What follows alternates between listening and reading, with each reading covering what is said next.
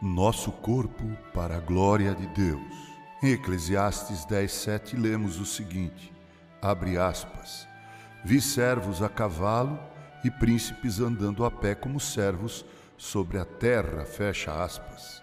Os arrogantes com frequência usurpam os lugares mais altos, enquanto que o grande e verdadeiro pinheiro fica na obscuridade este é um enigma da providência que um dia alegrará o coração dos justos. Mas é um fato tão comum que nenhum de nós deve reclamar se acontecer conosco.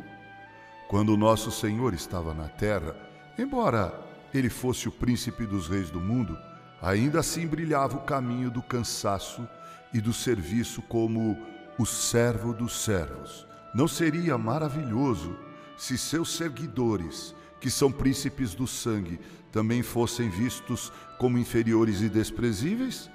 O mundo está de cabeça para baixo, e portanto os primeiros são os últimos, e os últimos os primeiros. Veja como os filhos servis de Satanás agem arrogantemente na terra. Sobre que cavalos altivos eles cavalgam, como se autopromovem.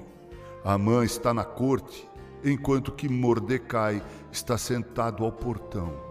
Davi vagueia pelas montanhas enquanto Saul reina sobre a nação.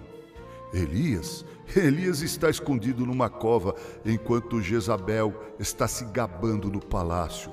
Ainda assim, ainda assim, quem gostaria de estar no lugar dos rebeldes arrogantes? E quem, por outro lado, pode não invejar os santos desprezados?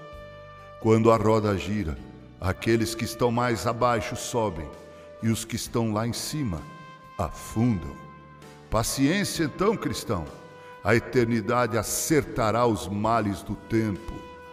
Não vamos cair no erro de deixar nossas paixões e desejos carnais cavalgarem em triunfo enquanto nossos poderes mais nobres andam na terra batida. A graça deve reinar como um príncipe e fazer dos membros do corpo, nosso corpo, instrumentos de justiça.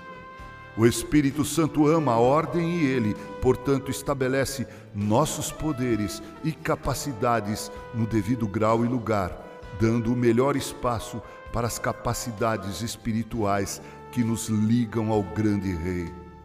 Não perturbemos essa organização divina mas peçamos a graça para que possamos controlar nosso corpo e fazê-lo submisso. Não somos novas criaturas para permitir que nossas paixões governem sobre nós, mas para que, como reis, possamos reinar em Cristo Jesus no triplo reino do Espírito, da alma e do corpo, para a glória de Deus Pai. Assim escreveu Charles Haddon Spurgeon. Locução Reverendo Mauro Sérgio Aiello, cortesia cordial editora, música, literatura e podcasts.